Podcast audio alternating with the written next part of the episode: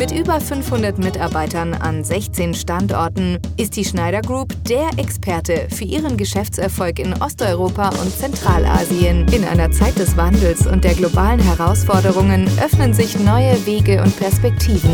Seien Sie informiert über die Boomregion Zentralasien mit dem Business East Podcast von Thomas Bayer, präsentiert von der Schneider Group. Recht herzlich willkommen zu einer weiteren Ausgabe des Business East Podcasts dem Podcast, der sich mit der wirtschaftlichen Situation in Zentralasien beschäftigt. Heute haben wir einen besonderen Gast, nämlich Dr. Thomas Kunze. Er ist Zeithistoriker und Autor, außerdem ein leitender Mitarbeiter der Konrad-Adenauer-Stiftung und Ehrenbürger der Republik Usbekistan. Außerdem hat er das Buch geschrieben Zentralasien, Porträt einer Region. Ich habe dieses Buch zur Vorbereitung auf das heutige Gespräch gelesen. Und lieber Herr Kunze, vielleicht können Sie uns erst einmal erklären, wie kamen Sie denn auf die Idee, dieses Buch zu Zentralasien zu schreiben? Das hatte eigentlich zwei Gründe. Ich war sehr, sehr lange in Zentralasien, äh, lebe zurzeit übrigens wieder äh, dort. Das hängt zusammen mit meinem Beruf. Ich arbeite für die Konrad-Adenauer-Stiftung und dort zweimal Vertretung geleitet. Wir haben in Zentralasien eine Vertretung, die von dort vier zentralasiatische Republiken betreut. Ich war das erste Mal dort im Jahr 2002 und dann ein nächstes Mal von, von 2010 bis 2020. Und wie es zu dem Buch kam, wenn man in so einer Weltgegend ist, die zu dem Zeitpunkt, als ich das erste Mal dort war, 2002, eigentlich für viele in Deutschland, im deutschsprachigen Raum überhaupt noch eine Art terra incognito war. Und wenn man die Möglichkeit hat, dort zu leben und auch das, was man dort erlebt, ja einem deutschen Leserpublikum zu übermitteln, dann bietet sich das natürlich äh, für einen Zeithistoriker an. Zentralasien, das sind zwei Jahrtausende Welt- und Religionsgeschichte. Dort waren Perser, dort waren die Griechen, die Parther, die Araber, Mongolen, Turkvölker, Russen hatten dort ihre Herrschaftsgebiete und die Idee, dieses Buch zu schreiben, entstand, wie gesagt, während meines Aufenthaltes, während meiner Arbeit für die Konrad-Adenauer-Stiftung dort in äh, Zentralasien. Ich war in Taschkent in Usbekistan auf Posten. Ja, in dem Buch, da schreiben Sie ja über alle möglichen Bereiche quasi des Lebens in Zentralasien. Sie gehen auf die Geschichte ein, auf die Religion, auf die Landschaft sogar. Äh, Im heutigen Podcast wollen wir uns etwas auf die Wirtschaft konzentrieren. Ähm, vielleicht können Sie uns einmal sagen, wie hat sich denn die Wirtschaft Zentralasiens seit dem Zusammenbruch der Sowjetunion verändert? Vielleicht haben Sie es auch persönlich miterlebt. Vielleicht waren Sie vor einigen Jahrzehnten schon dort und können uns quasi sagen, wie lief denn dieser Übergang zur Marktwirtschaft in der Region ab? Ich hole mal etwas weiter aus als diese fünf zentralasiatischen zur Zeit der Sowjetunion nannte man sie mittelasiatischen Republiken selbstständig wurden, äh, war das eigentlich das erste Mal in der Geschichte, dass sie in den Grenzen, die sie jetzt haben, eine staatliche Selbstständigkeit hatten. In der Gegend in Zentralasien gab es bis zur Oktoberrevolution drei Feudalstaaten, Kanate, Emirate. Und durch die Oktoberrevolution wurde diese Gegend ja eigentlich aus dem Feudalismus in die, ich nenne das mal so, in die bolschewistische Moderne katapultiert mit all den Verwerfungen, mit all den brutalen auch Verwerfungen, die damit verbunden waren, aber auch mit Industrialisierung, Elektrifizierung, Alphabetisierung, all das gab es so wie wir das dann in den 20er, 30er Jahren des letzten Jahrhunderts in der Entwicklung gesehen haben, vorher zur Feudalzeit nicht. Und 1990, die Sowjetunion fiel zusammen, die Sowjetunion, die UdSSR, bestand aus 15 sogenannten Sowjet Republiken. Fünf davon waren diese zentralasiatischen Republiken, Usbekistan, Tadschikistan, Kirgistan, Kasachstan und Turkmenistan. Und wie alle anderen Sowjetrepubliken wurden diese in die Unabhängigkeit entlassen, ohne dass es vorher ich will es mal so nennen, wesentliche Unabhängigkeitsbewegungen in diesem Teil der Sowjetunion gab. Unabhängigkeitsbewegungen gab es im Baltikum, gab es im Kaukasus, vor allen Dingen in Georgien, aber auch in äh, in Armenien. In Zentralasien war das weniger der Fall. Diese Länder waren also von heute auf morgen mehr oder weniger auf sich allein gestellt und diese 15 ehemaligen Sowjetrepubliken, also vom Baltikum bis nach Zentralasien, ja die Schere, die dann in den nächsten Jahren, Jahrzehnten nach 1999, nach 1991 aufging, kann man sich eigentlich größer oder weit auseinander gar nicht vorstellen, während also in, im Baltikum dann irgendwann mit dem Euro bezahlt werden konnte und die baltischen Länder der EU, dann auch der NATO beitraten, entwickelte sich in Zentralasien, in manchen Ländern der Islamismus. Es kam zu autoritären äh, Herrschaftsformen in vielen asiatischen Ländern und sie sprachen ja auch äh, mich auf die wirtschaftliche Entwicklung an, die Selbstständigkeit, die ersten Jahre der Selbstständigkeit in Zentralasien waren, ich sag mal mit Ausnahme von Kasachstan aufgrund des reichen Gas- und auch Ölvorkommens dort mit enormen ökonomischen, wirtschaftlichen Verwerfungen verbunden.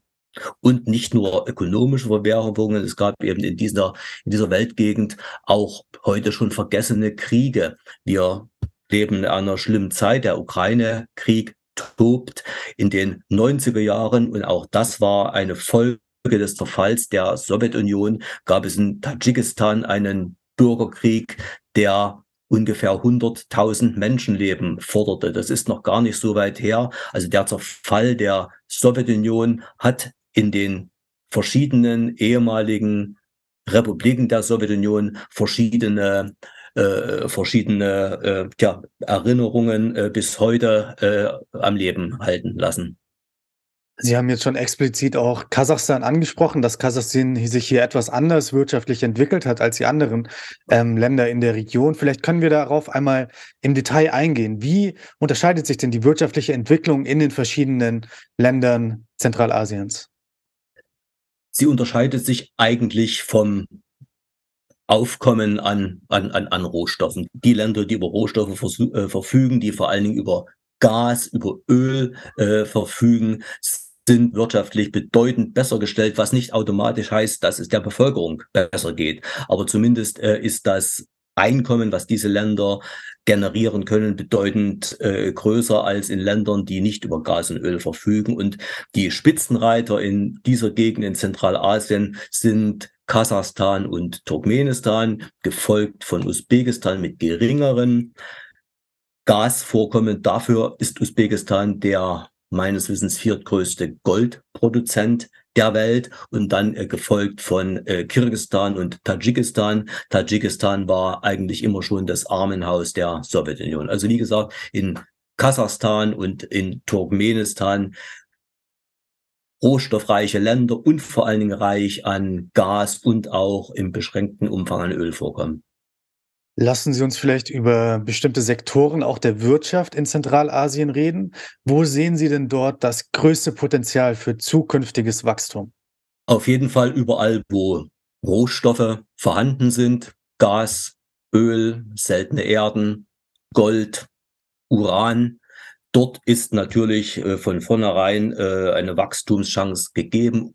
Und natürlich wäre es im Interesse der zentralasiatischen Länder, wenn es sich nur, wenn es sich nicht nicht nur um äh, reine Exportaktivitäten handeln würde, sondern wenn das, was in diesen Ländern dort abgebaut wird, auch verarbeitet wird. Punkt Nummer eins.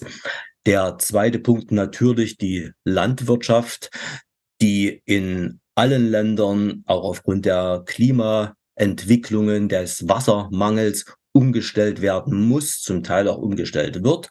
Und einen dritten Punkt äh, würde, würde ich nennen, auch weil der nie so im Fokus stellt, steht, äh, Usbekistan, Tadschikistan, auch Turkmenistan, das sind natürlich uralte Handelsvölker und all das, was mit Handel, mit Mittelständigen, auch mit äh, kleinem Wirtschaften zu tun hat, das hat natürlich in dieser Region schon von der Tradition her eine, äh, eine große, große Chance und ein großes, großes Potenzial. Also die Entwicklung des, des Mittelstandes, die wir jetzt in Ansätzen in einigen Ländern sehen, auch gefördert von Krediten der Europäischen Auf Aufbaubank oder der Weltbank oder der Asiatischen Entwicklungsbank. Das ist, glaube ich, ein Ansatz, der für diese Region sehr, sehr wichtig ist. Allerdings genauso wichtig ist die, die Vernetzung mit, tja, mit anderen Märkten, ob das China ist, ob das Russland ist oder ob das Europa ist. Also die zentralasiatische Region an sich wird es sehr, sehr schwer haben. Es ist fast nicht unmöglich, eine autarke Entwicklung, gerade wirtschaftlich, ökonomisch zu vollziehen. Vor ein paar Wochen war ja der usbekische Präsident Shavkat Mirzoyev zum ersten Mal in Berlin und es war ein großes Event und ähm, viele deutsche Unternehmen versprechen sich sehr große Chancen, insbesondere auch in Usbekistan. Vielleicht können Sie uns einmal sagen, wo sehen Sie denn insbesondere auch für die deutschen Unternehmen Potenzial in der Region? Ja, Vielleicht zuerst auf Usbekistan. Der usbekische Präsident äh, Mirziayev hat es ja geschafft, seit seinem Machtantritt nach dem Tod des Langzeitherrschers Islam Karimov das Land eigentlich gründlich zu modernisieren. Er ist natürlich auch ein, äh, ein Präsident mit einem äh, relativ autoritären Herrschaftsstil. Er hat es aber in den letzten Jahren geschafft, die Wirtschaft dieses Landes äh, zu einem gewissen Stück mitzunehmen. Er hat es geschafft, dass die großen Geldgeber, die Banken nannte in ich, Vertrauen gefasst haben und Usbekistan eigentlich Milliardenkredite gewährt haben. Wenn sie heute nach Taschkent kommen, um ein Beispiel zu nennen, und sie vergleichen dann ihren Besuch mit einem Besuch vor von zehn Jahren, da erkennen sie die Stadt nicht wieder. Also es schießen Hochhäuser aus dem Boden, es entstehen ganze neue Stadtviertel und es äh, entsteht auch eine, ich will es mal so nennen, und das nicht nur auf diesen wirtschaftlichen Faktor äh, zu beschränken, es, es entsteht auch eine, eine Lebensfreude, die es früher so, so nicht gab. Also die wirtschaftlichen Chancen in Usbekistan gerade als ja auch als Kernland der Region, als kulturellem Kernland der Region sind schon enorm und deutsche Unternehmen sind vertreten, sind in Usbekistan vor allem vertreten, auch in Kasachstan, äh, wenn es um äh, die ganze Rohstoffthematik äh, gibt. Sie haben natürlich wie in auch anderen ehemaligen Sowjetrepubliken, aber auch in anderen äh, Ländern unserer Welt mit den rechtsstaatlichen Problemen zu kämpfen. Sie haben äh, zu kämpfen mit all den Fragen, die um, die sich um Compliance und Korruption, die dort nach wie vor weit verbreitet ist, ranken. Aber es gibt auch viele, viele, viele Erfolgsgeschichten deutscher Firmen in, gerade in Usbekistan, auch wenn das keine äh, keine äh, großen Konzerne äh, sind, sondern vor allen Dingen Mittelständler, die dort ihre Geschäfte und auch relativ erfolgreich machen.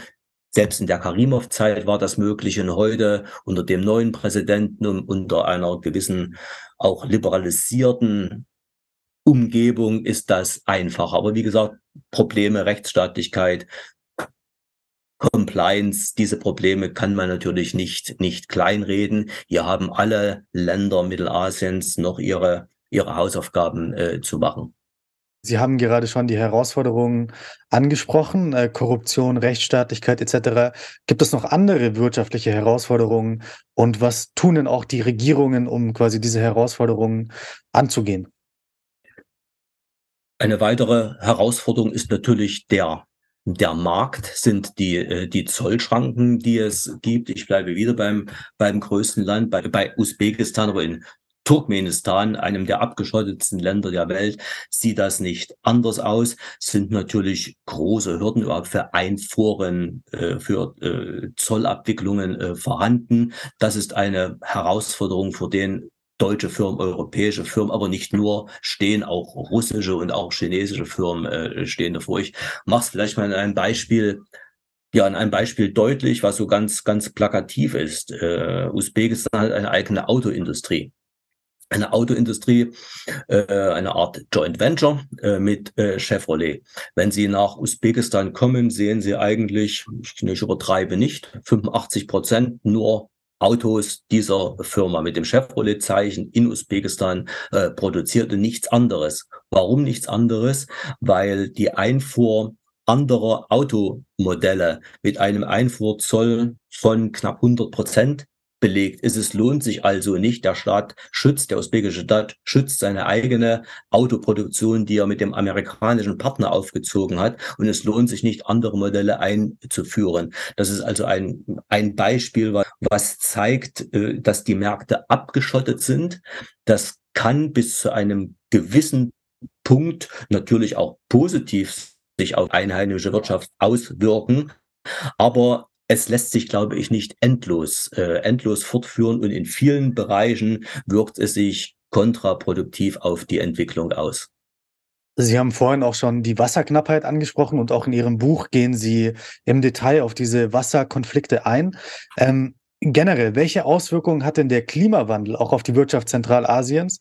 Und wie wird auch mit den Herausforderungen durch den Klimawandel umgegangen? Mehr und mehr entsteht das Bewusstsein. Wasserknappheit äh, in Zentralasien ist kein, äh, kein neues Thema, ist auch kein Problem, was jetzt ausschließlich mit dem Klimawandel unserer Zeit in Zusammenhang steht. Es ist dort auch ein menschengemachtes Problem des vergangenen Jahrhunderts.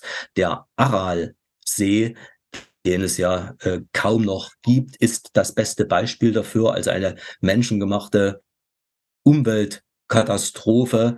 Die beiden großen Ströme, Flüsse Zentralasiens, der Amur Daria und der Sur haben die gesamte Fläche zur, äh, zur Sowjetzeit bewässern müssen. Also es gingen Kanäle eigentlich durch die Wüste, das Wasser versickerte unter die Baumwoll Ernten, die die sowjetische Planwirtschaft von Moskau aus angeordnet hat, in gewünschten Umfang sicherzustellen und die Ströme führten nicht mehr ausreichend Wasser in den Aralsee. Der Aralsee ist ja zu einem zu, äh, zu drei Vierteln mittlerweile äh, mittlerweile verschwunden.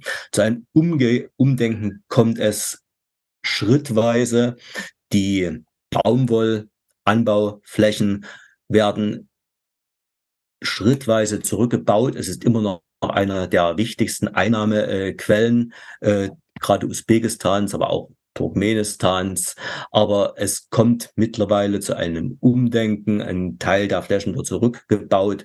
Obstanbau wird äh, dort entstehen oder entsteht schon, der weniger äh, Bedarf hat, gewässert, äh, bewässert äh, zu werden. Aber es gibt dort immer noch keine Entwicklung, wie wir sie zum Beispiel äh, in Israel äh, haben, genauso betroffen von, äh, von Trockenheit, von Klimaproblemen, aber eben durch gesunde, intelligente Bewässerungssysteme schafft es dieses Land, äh, eine Landwirtschaft äh, zu entwickeln, die nicht diese Probleme hat wie in Usbekistan. Und äh, eben diese, diese fortschrittlichen Systeme sind dort noch nicht angekommen, vielleicht in den Köpfen, aber wie das dann immer so ist in, in Ländern, ja, die auch äh, sehr, sehr rasch in die Unabhängigkeit ohne eine gewisse Vorbereitung gekommen sind. Dort ist das Bedürfnis, Geld zu verdienen, so groß. Und bisher sieht man es, die Baumwolle bringt noch Geld und äh, egal was es, was es kostet, Baumwolle wird angebaut und äh, weiterhin äh, Wasser äh, Unmengen vergeudet. Lassen Sie uns noch über die Zukunft sprechen. Was erwarten Sie denn für die Region Zentralasien in den nächsten Jahren? Ähm, immer mehr Menschen interessieren sich ja, wollen sich informieren. Ähm, sehen Sie da in den nächsten Jahren quasi einen Boom auf die Region äh, zukommen? Und was muss denn getan werden, auch von den Regierungen, um quasi dieses Potenzial der Region weiter zu entfalten? Ich fange mit dem Positiven an. Den Boom sieht man jetzt schon. Äh, das ist äh, der der reine Boom in Richtung äh, touristische Sehenswürdigkeiten, Höhen, Höhepunkte. Also das, was Zentralasien äh, gerade an Geschichte, an Religionsgeschichte zu bieten hat. Es liegt an der Seidenstraße, die großen Städte, Samarkand, Buchara, Khiva, die erlauben, erleben auch jetzt einen enormen Zulauf von Touristen aus Europa, jetzt auch von Touristen aus Russland. Die Russen können derzeit nicht mehr oder kaum noch in andere äh, Gegenden nach Europa reisen und viele entdecken Zentralasien jetzt für sich. Ich glaube, die, dieser touristische Boom wird, wenn die politische Entwicklung, die Rahmenbedingungen, das hängt ja von vielen ab, so bleiben, wie sie jetzt äh, sind, zunehmen.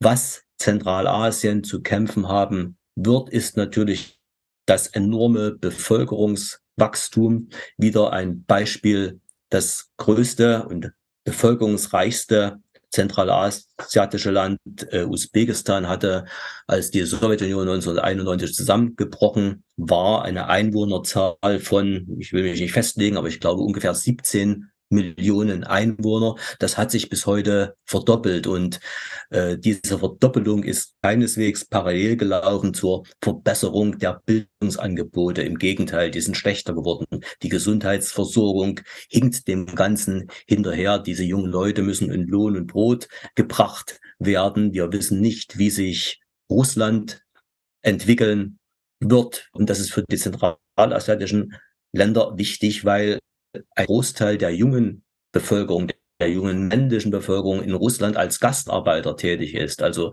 sie ernähren ihre Familien dadurch, dass sie in Russland bauen, dass sie in Russland äh, als Kuriere arbeiten, dass sie in Russland Hilfsarbeiten ausführen und dann das Geld zurück nach Zentralasien äh, schicken. Also das ist eine, ein enormes Risiko für die zentralasiatischen Länder, wenn diese Einnahmequelle wegfällt. Und wie gesagt, es gibt eine Reihe von Imponderabilitäten, die natürlich wichtig sind für die weitere Entwicklung. Das, was sich im, im Mittleren Osten äh, abspielen wird, all das, was mit dem Islamismus verbunden ist, all das, was mit der Entwicklung in Afghanistan, Taliban, Islamischer Staat verbunden ist, werden es die zentralasiatischen Staaten schaffen, eine Art Bollwerk gegen diese Einflüsse zu bleiben oder wird sich die Entwicklung so vollziehen, dass gerade durch diese Bevölkerungsentwicklung, durch äh, ein nicht immer ausreichendes Bildungsniveau, durch so ein Schwarz-Weiß-Denken auch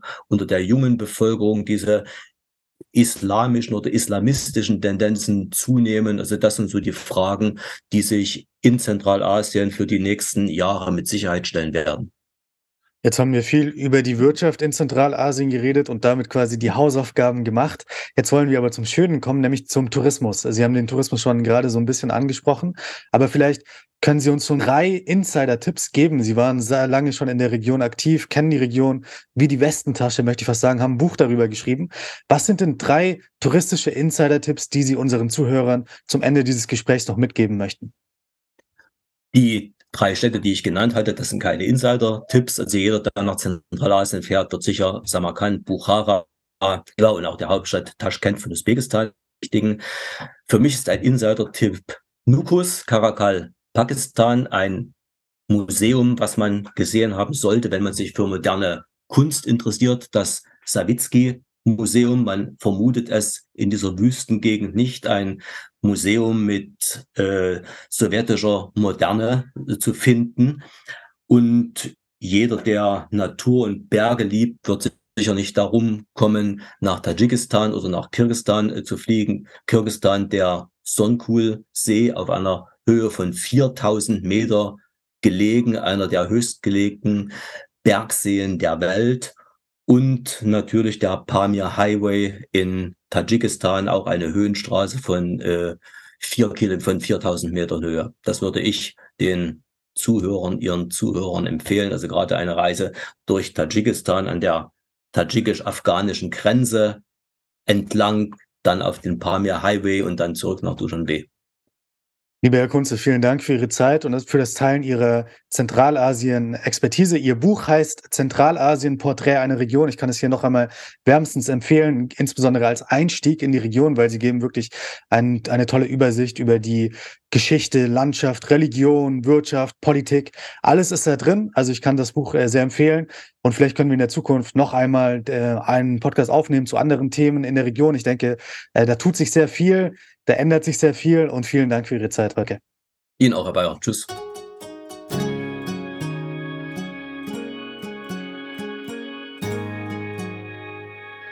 Mit über 500 Mitarbeitern an 16 Standorten ist die Schneider Group der Experte für ihren Geschäftserfolg in Osteuropa und Zentralasien.